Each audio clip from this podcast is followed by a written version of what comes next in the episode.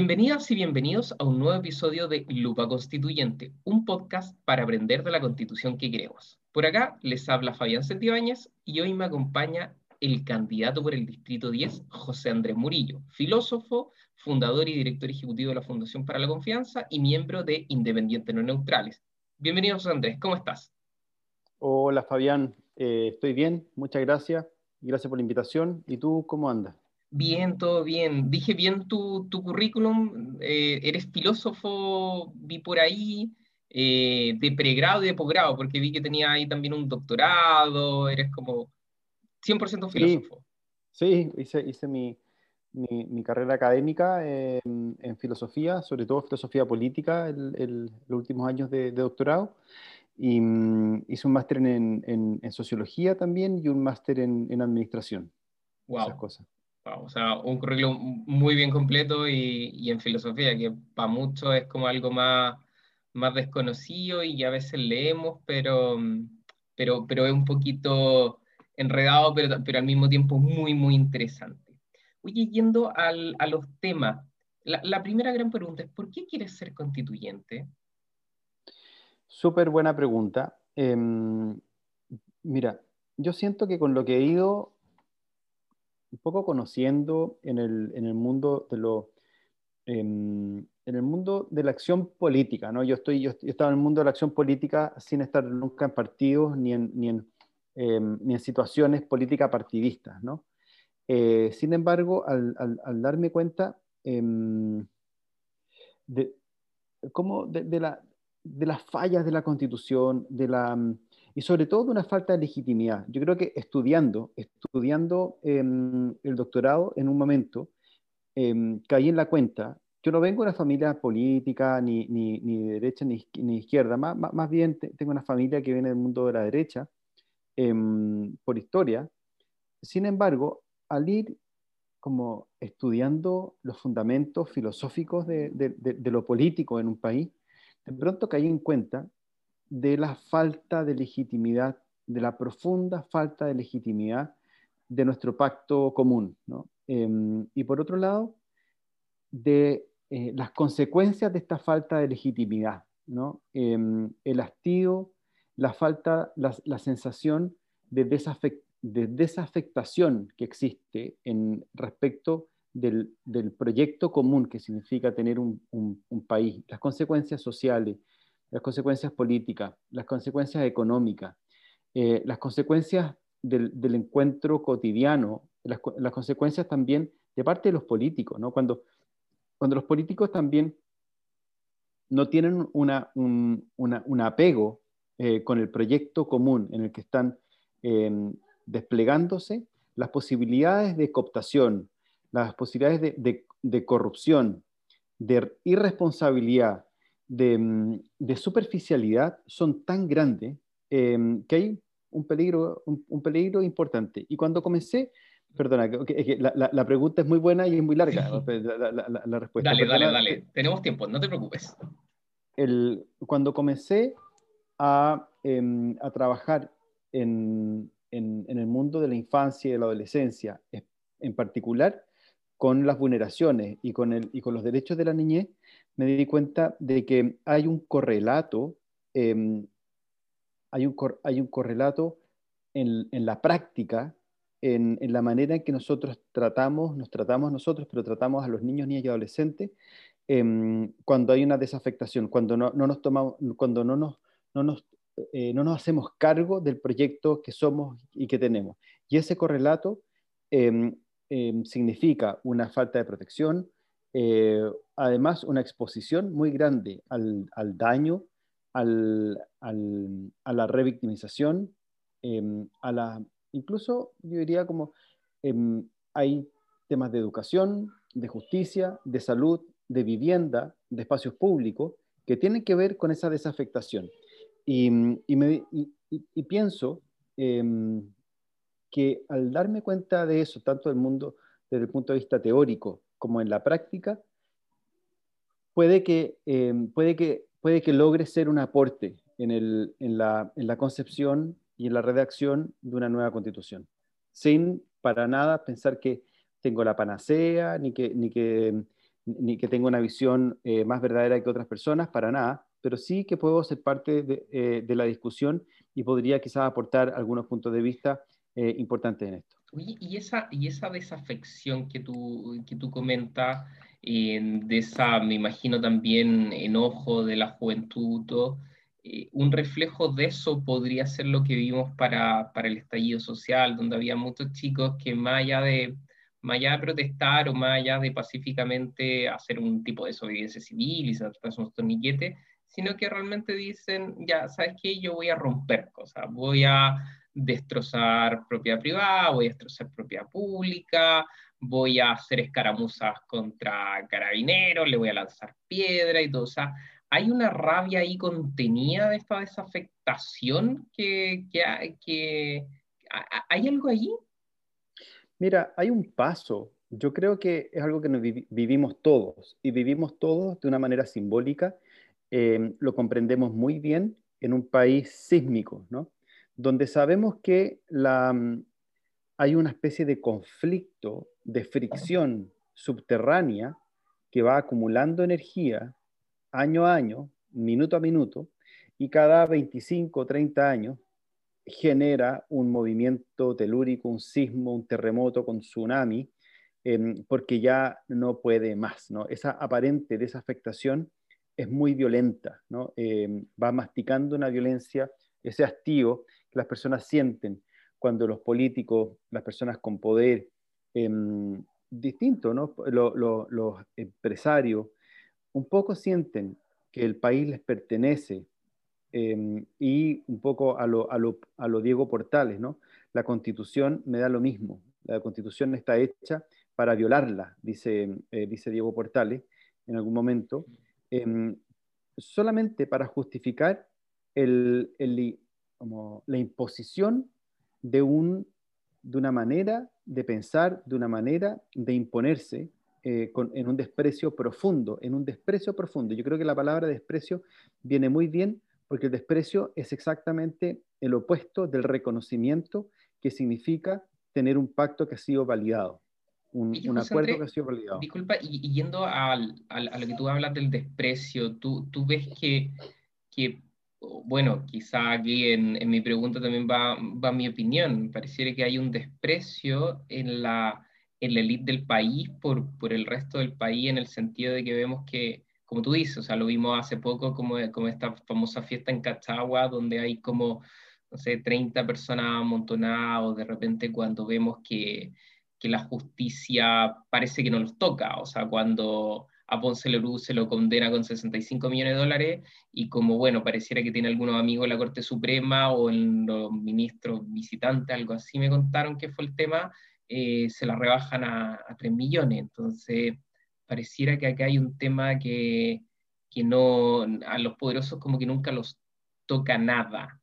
¿Es factible con una constitución cambiar eso? O, o, o, en realidad simplemente la constitución va a, suavizar un poquito las cosas, pero, pero, pero finalmente el sistema va, va a quedarse igual, los poderosos se van a volver, siempre van a ser intocables. No, yo creo que hay algo muy importante, hay un rayado de cancha eh, hay cosas que la, Constitución no va a hacer, ¿no? Eh, por lo menos de manera inmediata, no, eh, no va a ayudarnos a todos a llegar a final de mes, no, va, no va a pagarnos la VIP, no, hay muchas cosas que en, la práctica no, no, va a mejorar inmediatamente, al menos. Pero probablemente las cosas que sí va a hacer va a emparejar algún, alguna cancha que ha estado como que ha estado dispareja y ha generado esa, ese hastío ¿no? y esa violencia interna em, frente a la impunidad. No tanto frente al abuso, sino a la, impunidad del abuso. Mm. Y eso sí tiene que ver con la constitución, porque la constitución es capaz de, em, de generar instancias o instituciones eh, que puedan em, que puedan perseguir, que puedan investigar, que puedan fiscalizar y que tengan competencia y potestad suficiente em, para poder perseguir a los que realmente eh, hacen daño y no solamente, como pasa hoy día y pasa normalmente, que los jueces castigan a, a, a los delitos menores. Exacto, a los pobres finalmente. De gente, más, de gente pobre y a, y a los delitos de, de los ricos los, los, dejan, los dejan de lado. ¿no? Y ahí hay fórmulas, incluso que lo hemos, lo hemos ido conversando con distintas personas, y uno podría pensar, por ejemplo, que, claro, en, en el Poder Judicial se da que los poderosos tienden a justificar a los poderosos y, y criminalizar a, lo, eh, a, los más pobres, ¿no? Entonces, el, si uno pudiera pensar quizás en que en vez de tribunales pueden haber, eh, pueden haber em, el, que, las, como pasa en Estados Unidos, en, en España, jurados, de, em, de, gente a pie, ¿no? que sean elegidos eh, y, que, y, que, tengan que enjuiciar, que tenga que... Yo probablemente sería muy distinto los juicios a los poderosos si es que viene gente eh, de a pie, de, Que, que, trabajan, que trabajan en la vega, que trabajan en la casa o son profesionales, no tengo idea, ¿no? Perfecto. Y que, y que incluso uno puede decir que eh, las instancias de, persecución, ¿no? Porque ¿quién elige finalmente a los jueces que pasen a la Corte Suprema? Em, son, el, son, son el, Senado em, con el Ejecutivo y, y, eso hace evidentemente que, los toquen eh, con una mano muchísimo más blanda, muchísima más blanda, porque saben que finalmente se les devuelve, ¿no? Hay un, hay un problema, hay un conflicto de intereses eh, y probablemente los conflictos de intereses tienen que ser resueltos y enfrentados en, en una instancia eh, constitucional. ¿no? Yo, yo, creo que debe ser... Una, una, pregunta, yo ahí, ahí creo que es primera vez que escucho de algún constituyente que dice algo del poder judicial y sobre todo de este tema de, de, los jueces, porque acá en Chile sí, exacto, yo hasta donde sé, no soy abogado, eh, tenemos el juez y el juez dictamina, a lo más creo que en algunos casos hay tres jueces, o a lo más cuando llega la Corte Suprema son como algunas decisiones más colegiadas entre, entre la Suprema, pero no existe el jurado, este como jurado que uno ve en las películas, donde hay hasta gente por sorteo y, sale ahí. Tú, tú, me nombrabas el caso de, de, Estados Unidos, y esto también se aplica en otros países, nombraba España, eh, ¿funciona así también? En, mira, en la mayoría de los países anglosajones, em, y pero también en, España, en Argentina se está comenzando a aplicar. El, es, un, es, un, es, un, tema que hoy día se, existe, ¿no? Y, se dan cuenta, hay investigaciones que, que, em, que, dicen que, por ejemplo, no hay tanto cambio en las resoluciones, en, en algunos países, como por ejemplo en Argentina, que se ha, se ha hecho más investigaciones, eh, pero sí hay una sensación social, que yo creo que es lo más importante, también justicia. Mm. ¿Qué, es lo que hoy día es, lo que nosotros masticamos, ¿no? Voy cambiando la micro, es verdad. pasa a compadre? Y, y, les da lo mismo, y, y, y, roban y estafan, se coluden, y, la, el, y el, no pasa nada. no, no, pasa nada, o la, o la sanción es menor de lo que ganaron, entonces como, que, como si fuera un, es, como si fuera una especie de, de inversión, ¿no? De inversión eh, en el que tiene un margen y, y, ya, y es parte de eso, ¿no? Entonces, el, ¿Y esto se puede cambiar en la constitución? ¿Se, se, se, se, puede dejar ahí escrito que el sistema judicial debe operar de esta forma? Debe ser así. O sea, no hay otro lugar sino la constitución donde se, debe cuestionar el funcionamiento del Poder Judicial. No, eso no, no, es materia de ley, eso es materia de constitución. Muy bien, muy bien. Eh, creo, no, no, lo había escuchado hasta ahora. Bien, súper interesante tu, tu, punto sobre el tema del, del, poder judicial y cómo hacer este poder judicial un poquito más de gente de a pie y ojalá no pasara, no sé, esta cuestión de que las farmacias se evolúen y finalmente gente muere por eso y el tipo le dan clases de ética o lo mandan para la casa, sino y al final, al final Fabián es una, es una manera de participación también, ¿no? Eh, si, si yo siento que la participación democrática se reduce a ciertas elecciones cada cuatro o dos años, dependiendo la, de las instancias, y eso es toda mi participación, y el resto soy una especie de eh, cliente obediente de distintas instancias en la que tengo que rascarme con mis propias uñas y que yo no soy responsable por mi país, da lo mismo. Eh, y, o me da lo mismo, eh, o me da mucha rabia, ¿no? O me da lo mismo porque soy dueño, o me da mucha rabia porque me, me han impuesto.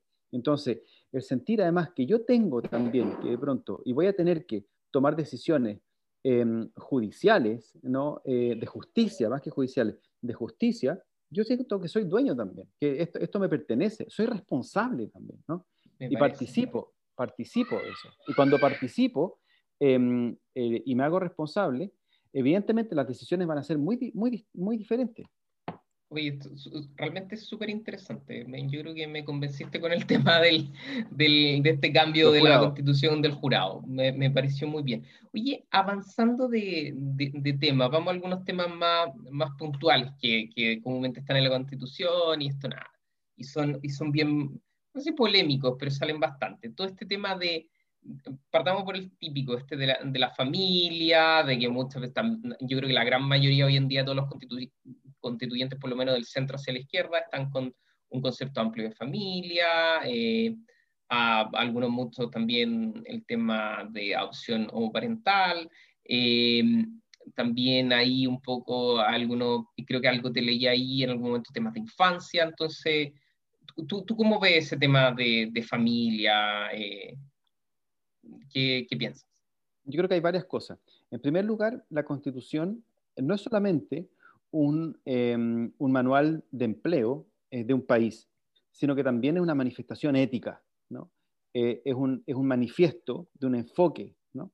Y, si nos, y, nosotros, y ahí tiene que haber un cambio importante. Nosotros tenemos que dar un paso em, hacia la modernidad, em, como porque, porque, probablemente estamos, estamos todavía con un pensamiento decimonónico de lo que es la familia, padre, madre, y el perrito y, los nietos, y muchas veces en ese orden, ¿no?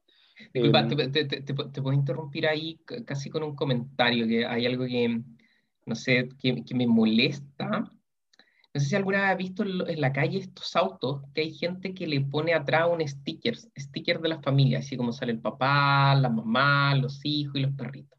Entonces has visto que no hay nada más estereotipado que esos stickers. Yo no sé dónde los venden, porque el papá siempre yo, yo, no sé si hay otro tipo de sticker, porque es como el papá siempre con una parrilla al lado, como con una parrillita, y es como que, oye, pero si a alguien no le gusta la carne o no es tan parrillero, siempre con la parrillita. Y la mujer, el estereotipo máximo, con bolsas de compras, con bolsas de compras, y los niños, obviamente, así como muy estereotipo, el niño con la, con, con la pelotita, entonces, no sé, para mí cada vez que veo como un auto con eso, digo, Dios santo, estamos, estamos mal. Es un estereotipo, em, evidentemente hay, estereotipos que hacen daño además, em, porque excluyen, ¿no? Eh, tiene una, visión em, aguda en el, mal sentido de la palabra, ¿no? Aguda porque cortan y, cortan hacia adentro y dejan afuera eh, muchísimo.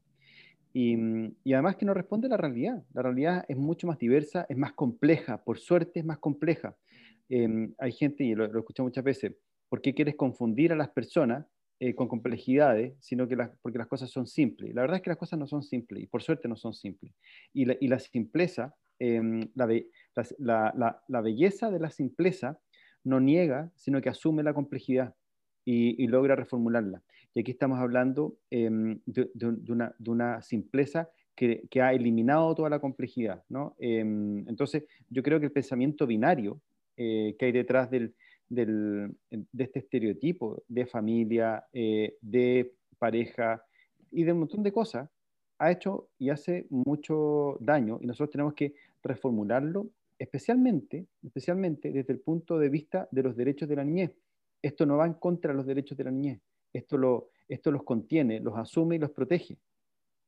Perfecto. Oye, y ahí voy, al, voy a la pregunta al hueso que, que, que va a salir en la Constitución, en, la, en el debate el tema de la protección de la vida del que está por nacer, porque todos sabemos que de ahí se puede enganchar un tribunal constitucional y decirle no al aborto, solamente las tres causales como tenemos, pero hoy en día también está todo este tema del aborto, llamémoslo libre, que significa que la, mujer decida si quiere abortar por la causa que sea hasta los tres meses.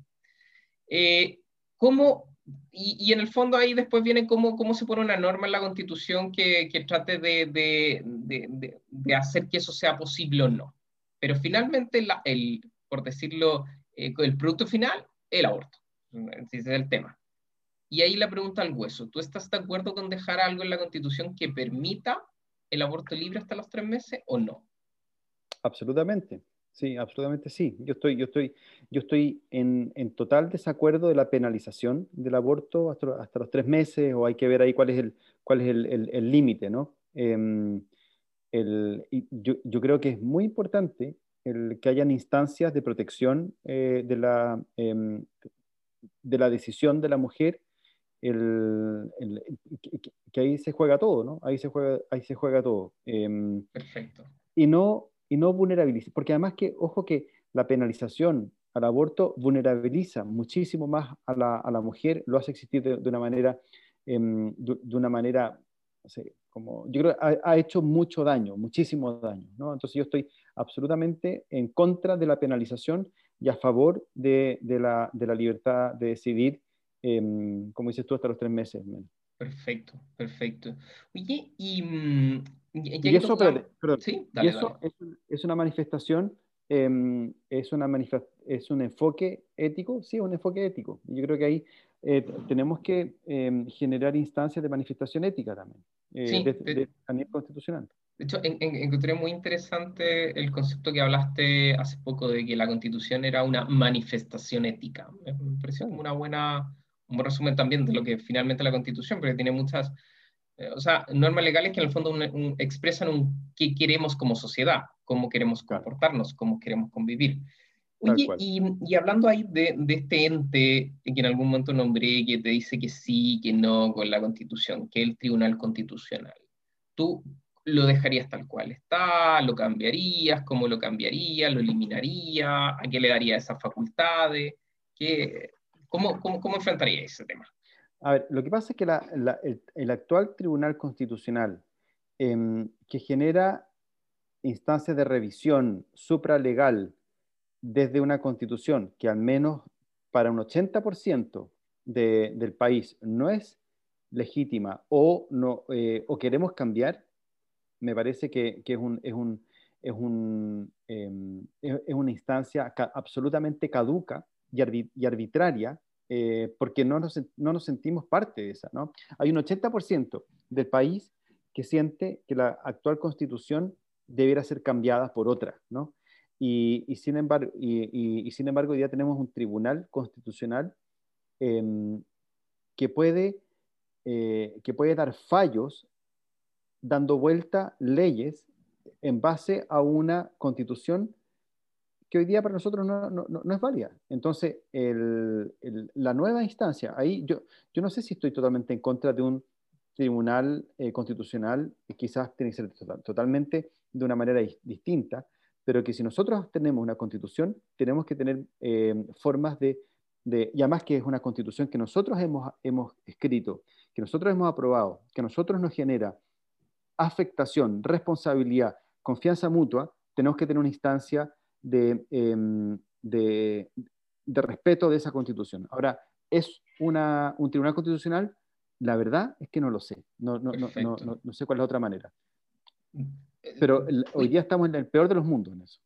Oye, y, y, y, saltándome un poquito a lo, que, a lo que tiene que ver con, este, con el sistema político que tenemos porque se ha hablado bastante y estuve leyendo también de ustedes, de independientes no, no neutrales, hablaban de que este excesivo presidencialismo no es lo que corresponde, entonces, pero, que hay que atenuarlo, pero ¿cómo atenuarlo? ¿Qué corresponde? ¿Chile tiene que ser parlamentario? ¿Tiene que ser semipresidencial?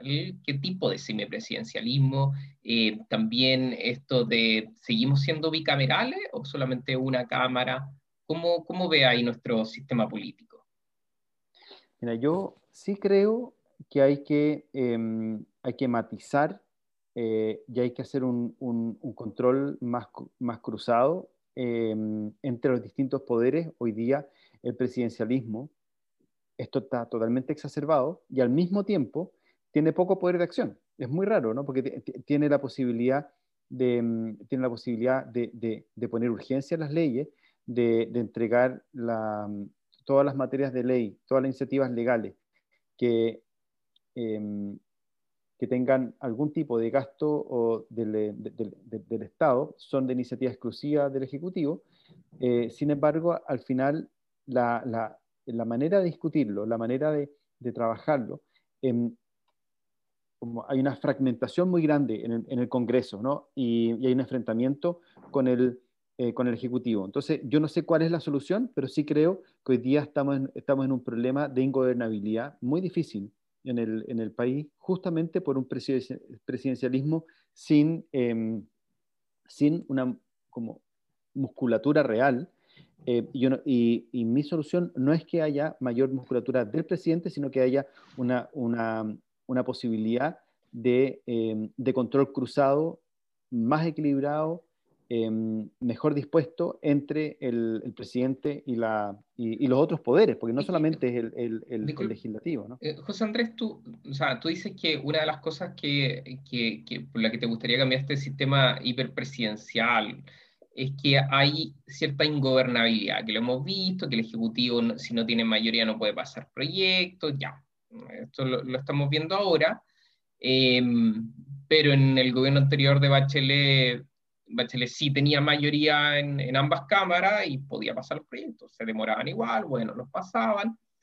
Pero, ¿qué, ¿qué pasaría con estos sistemas más parlamentarios, este tipo, cuando vemos que en Europa, ahora de hecho hace poco era eh, en Países Bajos, que habían también, eh, se le había caído el gobierno, cada cierto tiempo de estos países parlamentarios tienen pasan meses sin gobierno porque también tienen que volver a hacer elecciones. Entonces también hay situaciones de, de ingobernabilidad y uno dice, wow, son estos países medio escandinavos que también deberían ser un ejemplo de ponerse de acuerdo, pero no, no se ponen de acuerdo y pareciera que, y uno dice, chuta, ¿qué pasaría si en Chile ocupamos el sistema que tienen ellos, que supone que son países ordenados?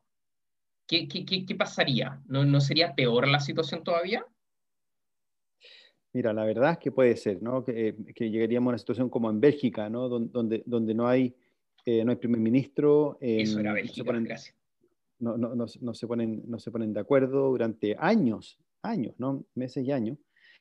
Y, y sin embargo, pareciera que el país va funcionando, ¿no? Em, en un momento habían tres o cuatro o, cinco ministros en, mismo Bélgica, ¿no? Ministros de, salud cuando estaba la pandemia y, no se ponían también de acuerdo cómo, cómo hacerlo, cómo, cómo enfrentarla, ¿no?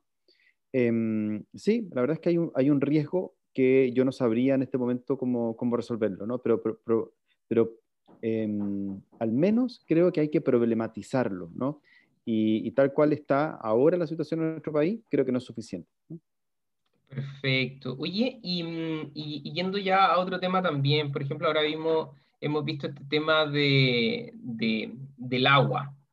El agua, vemos que hay lugares que quedan totalmente en sequía, vemos que se supone que hay que garantizar el consumo de agua, pero vemos que hay camiones de aljibe repartiendo el agua. ¿Qué, ¿qué habría que hacer con el tema del agua? ¿Habría que, de alguna forma, hacer algo en la Constitución para, para, para garantizar esto? Eh, ¿Cambiar derechos de agua? No sé. ¿Qué, cómo, cómo, vería ese tema? Em, mira, yo creo que, o sea, en primer lugar, sí, hay que, hay que cambiar todo el sistema de, mm, no, y no solamente del agua, ¿no? sino del medio ambiente. El, nosotros estamos comenzando entrando. Esto la pandemia es una primera, eh, un primer paso de probablemente lo que se viene con el cambio climático, em, en el que los, como los conflictos, las crisis ambientales van a ser muy graves, ¿no? Y lo sabemos, o sea, toda la, toda la investigación científica apunta hacia allá. Si nosotros seguimos con, un, em, con, una proclama eh, de derechos de agua, que son propiedad y son incluso em, susceptibles de, de, de, especulación em, y dejando fuera en, en, una gran parte a comunidades em, que históricamente tienen el agua porque pasa por ahí y porque hay una persona que se compra los derechos de agua, le deja un mínimo que además puede que no, que no se cumpla y que no tengan para, incluso para, para, su, para sus fines eh, ¿no? domésticos, ¿no? El, me parece que estamos realmente equivocados en eso. Y, evidentemente hay que hacer un cambio eh, profundo. Yo creo que hoy día el, cuidado del medio ambiente eh, debe cuestionar la mayoría de los otros derechos, ¿no? de, muchos derechos. ¿no? Em, tenemos que tener una constitución más ecocéntrica, ¿no? que hoy día el, el medio ambiente es un recurso de explotación, de apropiación, como si el planeta fuera un botín a repartirse entre grupos económicos mm, o entre las personas, ¿no? Da lo mismo. Exacto, cuando... vemos que todo, finalmente todo se privatiza, todo como, y lo, lo veo y, y, a veces yo que soy una persona que disfruta yendo a parques naturales, que me gusta eso, encuentro que es una pena como cada día va quedando menos vida silvestre. Como que cada vez hay menos lugar para vida silvestre y como que finalmente todo se construye y vemos que los cerros los reventamos hasta con construcciones. Si, o sea, si a la gente pudiera construir, por ejemplo, acá en Santiago, en la cota, la cota 5000 lo harían. Entonces, una cosa que es impresionante y que acá en, en, Santiago, que es lo que más uno ve, la gente se extraña de por qué llega un puma a la casa o por qué llega un cóndor a un edificio, es como, o sea, ¿quién está invadiendo a quién? Si también tiene que ver con dónde construyen la casa. Sí, y en ese sentido yo creo que tenemos que asumir visiones culturales, político, económico, culturales más amplias. ¿no? Hoy día seguimos con, un, con, una, con una, visión político, económico, cultural basada en la, en la, industrialización del siglo XIX, en el que estamos explotando, pensamos que, el, que la Tierra es un recurso, eh, que el planeta es un recurso ilimitado, infinito de desarrollo eh, sin fin y sin límite. Y eso evidentemente no es así y eso nos, va, nos está haciendo y nos va a hacer mucho daño. Em, y el agua es uno de, los, eh, uno de los ejemplos, pero uno podría pensar en, lo, en, en, en los glaciares, en, las montañas, en los bosques, em, en, la vida silvestre, en los animales. Como que hoy día tenemos que cambiar este, este, em, como esa sensación de que el mundo es un lugar a ser apropiado y explotado. Em, y es, mira, el ejemplo que pongo siempre, y es lo que yo siento, ¿no? que estamos adentro de una cabaña, en una tormenta, con mucho frío, y se nos acabó la leña, porque ya talamos todo lo que había, y estamos empezando a quemar los muebles, eh, y vamos a empezar ahora a sacar pedazos de pared para calentarnos, para poner en la chimenea, ¿no? Y no nos damos cuenta de que vamos a quedarnos y, estamos felices haciendo eso, ¿no? Porque sentimos que, que nos estamos repartiendo esto y, y, y, además queremos quitarle las paredes a las cabañas de al lado para poder alimentar nuestra, em, nuestra chimenea, ¿no? Y, no estamos, y, estamos quemando el planeta. ¿no? Exacto. Creo que ahí eh, es una cosa que que vemos y que yo creo que, y esperemos que, la, sobre todo lo hemos visto, las generaciones más jóvenes están muy, muy preocupadas de eso, pero yo creo que ahora tenemos que estar todos, todas las generaciones súper preocupadas. Y yendo un poquito más a lo, que tiene que ver con, con, esto, también con la, finalmente, con, hablamos que alguien se adueña de, de todo, una buena parte, y tal árboles, o quiere tomarse un río, o lo que sea, contaminar tiene que ver un poco con la propiedad privada. Entonces, ¿qué, opinas de esto de la propiedad privada? Que ha, habido un debate que dice, bueno, es que hay algunas constituciones que tienen que, hay, tiene que haber un fin social de la propiedad privada o tiene que estar sujeto a ciertos límites, la propiedad privada no puede ser como pura y dura, eh, bueno, quizá haya más, obviamente también casos más extremos que digan, no, no tiene que haber propiedad privada, eh, o casos más extremos para el otro lado, que bueno, la propiedad privada es casi sagrada. ¿Tú qué opinas con ese tema, con este famoso tema de la propiedad privada? ¿Qué se podría hacer ahí? A ver, yo creo, el, evidentemente la propiedad eh, privada eh, es un derecho súper importante, ¿no? Y, y parte, me parece a mí que es parte de la, de la dignidad poder tener em, poder saber que la, persona que tiene una casa o tiene algo es, de ella, ¿no? y no llegar ni el vecino ni el Estado a, a, quitársela de manera arbitraria. ¿no? Em, sin embargo, también es evidente que, hay, em, que hoy día estamos enfrentando crisis especialmente ambientales, donde eh, la propiedad privada tiene que tener límites, ¿no? tiene que tener límites en qué hago, em, en, qué hago en mi propiedad y, y, y, cuando eh, comienza a correr peligro una comunidad porque hay alguien que se apropia de un espacio, em, tanto un río, el, el, el, agua, evidentemente el Estado tiene que tener la facultad para la expropiación em, con la debida compensación, em, que habrá que ver cuál es el, cuál es el mecanismo, ¿no? Pero, pero yo creo que sí, el Estado tiene que, tiene que eh, tener la facultad Em, de entrar a regular, a fiscalizar, a, poner límites, ¿no? Y, no solo reducirlo a una especie de, de, subsidiariedad eh, cuando, cuando pueda, eh, cuando haga algo, ¿no?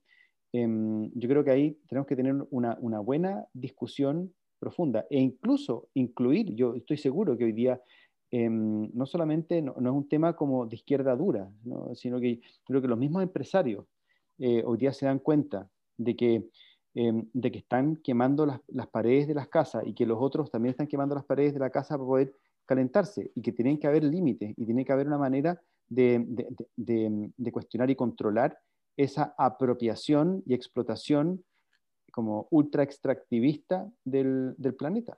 Tiene que haber un límite. O sea, pareciera hoy en día que vivimos como, como casi en un juego de, de, de Monopoly, porque vemos que hay muchos o grupos económicos que de repente los ves que, no sé, compran algo en salud, compran algo en pensiones, compran algo en supermercados, entonces al final son dueños de toda la empresa y ni hablar de compran edificios, viviendas, eh, compran tierras, entonces, y también se produce una especulación, porque finalmente cuando vienen un grande grupo económico a comprar todas las tierras, ¿qué le queda al pequeño que dice, oh, me quiero, con, quiero plantar en 5 hectáreas? Está difícil comprar 5 hectáreas. Entonces... Y, y, no solamente eso, sino que además eh, comprar lo, lo, que se ha, lo que se ha visto en Santiago, esos guetos verticales, que no tienen ninguna racionalidad urbana desde el bienestar, ¿no? desde, desde la salud mental comunitaria, em, como, y solamente se basa en la especulación inmobiliaria y que, la, y, y, que el, y que el dueño puede decir, no, mira, esto es mío, yo hago lo que quiero ahí, em, dentro de algunos límites, yo creo que ahí hay, hay, un, hay, hay también una manera de, de, de, hay una necesidad de cuestionamiento. Yo creo que hoy día nos, nos, estamos dando cuenta la manera en que eh, la Tierra se ha ido em, no sé, transformando en, en, en, reductos de 5.000 metros para poder, en, durante, en, en muchos lugares donde, donde, hay extensiones o hay parques, ¿no? se, se se, lotea para poder vender y sacar, un, y sacar una tajada, y mm, limitando además la vida silvestre, los animales, la tierra. Yo creo que hoy día tenemos, tenemos la posibilidad de pensar que, el planeta es, es, sujeto de derechos también, ¿no? la naturaleza es sujeto de derechos, porque es evidente. Nosotros creemos que somos, seguimos teniendo una, visión medieval, ahí, ¿no? media cristiana medieval, en la que el ser humano es el, el, el universo, es antropocéntrico, ¿no? Em, y, que el, y, que el, ser humano es el dueño y tiene la posibilidad de apropiarse de todo em, y, explotarlo todo sin darnos cuenta de que nos estamos disparando en las patas. Estamos disparando en las patas. Cuando, cuando, em, cuando, cuando secamos los ríos, nos quedamos sin agua, evidente, ¿no? Cuando, cuando eh, no controlamos el calentamiento global, lo, cuando creemos que esto es una, hacemos pensar a los demás que esto es una conspiración para poder sacar finalmente una rentabilidad mayor a un proyecto de inversión inmobiliaria o, de inversión tecnológica o lo que sea, nos estamos disparando los pies. Em, y eso va a pasarnos la cuenta muy pronto, y si no, nuestros hijos también. O sea, la visión transgeneracional, además hoy día, de responsabilidad transgeneracional, em, implica que la, que la discusión sea mucho más allá de una, de una propiedad privada al, al, al, estilo marxista, ¿no? Eh, yo creo que aquí tenemos que, desde, desde un punto de vista ecocéntrica, eh, tenemos que generar instancias de cuestionamiento de la, em, del, de, la, propiedad privada desde los derechos de la naturaleza y los derechos incluso transgeneracionales. Porque si no, vamos a generar además mayores conflictos, ¿no? Em, conflictos sociales, políticos, naturales, ambientales, etcétera, y económicos refiriéndome al tema que tú, que tú planteas, de, que la Tierra tiene que estar en un rol mucho más protagónico ahora, también hay que ver otro tipo de, no sé, de, de modelo de, de, producción o de economía que hay que plasmarlo en la, en la constitución. ¿Alguna forma se puede hacer? Como para decir, no, nosotros tenemos que trabajar de esta forma. ¿Algún cambio en ese sentido? Em, mira, la verdad es que yo creo que ahí hay, hay, hay definiciones em, que son propias de cada gobierno, ¿no? Em, y yo creo que eso va más allá eh, o más acá, no sé dónde, poner el límite, de la, de la, constitución, siempre y cuando se respeten ciertos límites de derecho a la naturaleza. Eh, los derechos son de, aquí hay derechos de la naturaleza o mirada transgeneracional que tenemos que respetar o jugar dentro de esos límites. ¿no? Y dentro de esos límites, bueno, ahí, cada gobierno tendrá la posibilidad de ir cuestionando, em, eh, moviendo em, eh, las maneras de, producción. Y en la manera de producción, evidentemente, también tiene que haber esos, límites amplios, ¿no? de respeto por la naturaleza, mirada transgeneracional, mirada a largo plazo, porque si no, estamos acelerando el fin, además. Perfecto, ¿no? Te entiendo, entiendo muy, muy bien. Oye, y ya una pregunta como general de, de, de, de cierre. ¿Tú, por qué? Y la pregunta es simple, ¿por qué tú y no otros? Porque yo creo que hay mucha idea entre entre todas estas listas ya pueda ser como esta lista ex nueva mayoría o del Frente Amplio, que en general plantean cosas bastante parecidas, una mirada mucho más social, como recogiendo bastante de lo que es, la, es, es todo lo que se, se desprende un poquito del estallido social, del malestar, de, o sea, a lo que voy es que hay bastantes listas del mundo de la prueba, llamémoslo así. Eh, y tu competencia claramente yo creo que no está por tratar de la gente que va a votar por, por, por, la derecha, votará por la derecha, o, una derecha dura que, que, le, gusta más la constitución actual. Entonces tu, tu, competencia directa es como este gran mundo, yo lo vería así como de centro izquierda, izquierda, independientes, que quieren cambio. Entonces, ¿qué te hace diferente a ellos y por qué también la gente diría no, em, una persona que no tiene un partido detrás lo, lo puede hacer mejor o que no tiene el esta, esta espalda gigante, ¿no? esta es la persona.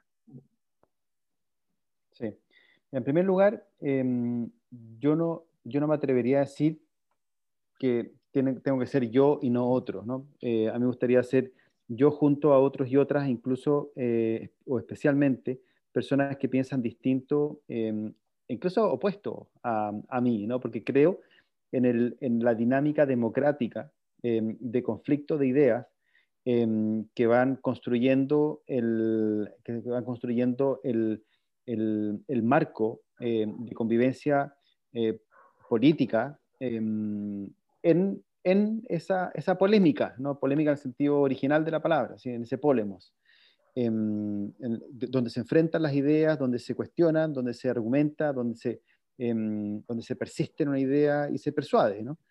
Em, y ahí a mí me gustaría ser uno más de ellos, no, no yo en lugar de otros. Em, y en ese sentido me gustaría estar, me gustaría ser parte, justamente porque creo que, que puedo ser eh, una, un aporte junto a otros y, a otras. Lo que no me gustaría que estén mm. son los que vienen con la verdad absoluta a imponer eh, su punto de vista y dejar fuera a los demás. Y, y ahí probablemente, como mi, mi experiencia desde el Em, desde, el, pensamiento crítico, filosófico, em, puede ser un, aporte. Y ahora, ¿por qué independientes y no de partido? Em, yo creo que yo defiendo la necesidad de partidos siempre, ¿no? Es muy importante para la vida sana democrática de un país. Sin embargo, eh, también estoy persuadido de que hay momentos constituyentes de un país en el que es importante que participen em, independientes, ¿no? Em, que la sociedad civil organizada, eh, profesionales eh, o no profesionales, personas, trabajadores, gente, gente de a pie que pueda ser parte de esta nueva conversación para que después vengan los partidos políticos a eh, hacerse cargo del, del, juego sano cotidiano democrático de un país. Súper, súper, ¿no? Totalmente ahí se entiende bien la idea. Oye, para ir cerrando, una de las cosas diferentes que, este podcast de Luca Constituyente quiere hacer es que los candidatos, candidatas, al final aprovechen de recomendar a la gente que está escuchando algún libro o alguna serie que diga, mira, ¿sabes qué? Y después la gente, el momento de leer ese libro o esa serie, se va a acordar del, de, de la candidata, candidato, y, y quizá ayude también ahí más para que recuerde. ¿Qué nos puedes recomendar? Mira, para mí, eh, mi libro de cabecera, desde que comenzó el estallido eh, o, la, revuelta, es este que tengo aquí, ¿no? Que se llama Sobre la Revolución. Revolución de de Hannah Arendt. Ya, buenísimo. Em, es un libro que hace una comparación muy bonita entre la generación de una constitución desde la Revolución Francesa y el fracaso de la Revolución Francesa y, lo que sucede en, la Revolución Americana, lo que algunos llaman también Revolución Americana, em, de generación de una constitución. Ella dice, dura poco, pero es un momento em, constituyente real, el de la, americana. Y, va argumentando y comparando ambas. Y cómo termina finalmente, cómo debiera ser un momento constituyente, que es el de generación y hacerse cargo de un, eh, de un espacio, de un mundo, eh, de un mundo común. Qué bueno, qué bueno, un buen, buen libro. Lo, es un libro de eh, filosofía política, a pesar de que ella se diga, niegue ser filósofa, pero evidentemente es una, es, una, es una, filósofa de talla mayor, em, con un pensamiento crítico precioso y que vale mucho la pena. Dale, buenísimo, lo voy a buscar, me, me entusiasmaste. ¿Y alguna serie que recomiende ahora que está tan de moda? O no sé si eres de serie, quizás no. No, la verdad es que a, veces, a veces he visto series, pero, pero tengo una relación em, como que me, em, no sé, como que me pongo a ver las series y no, no, puedo parar, así que hace mucho tiempo que no veo series. Ah, ya, dice ya, esto, esto puede ser adictivo, mejor lo, desde lejos, ya con cuidado. Sí. Tal cual. Está bien, te, te, entiendo. Yo también a veces me tengo que restringir porque si no veo una serie y si, y si es buena, me la veo. Tengo estos maratones, así que no, pero entiendo. Oye, muchas gracias José Andrés, por haber estado acá, muchas gracias por el entusiasmo, muchas gracias por traernos nuevos conceptos y muchas gracias también por, por querer participar en, esta, en este proceso. Bueno, gracias a ti por la invitación eh, y cuenta conmigo. A mí, a mí me encanta eh, conversar y, y, no, sé, no, sé, cuál es la, la, la, plataforma para poder compartirla y generar mayor discusión. Si siempre, eh, yo creo que el momento en el que estamos es un momento de eh, discusión, de persuasión, de generación de nuevos conceptos. Yo creo que eh, es algo que nosotros eh, hoy día tenemos que valorar de manera profunda, que a partir de la revuelta y de la pandemia estamos descubriendo nuevos conceptos.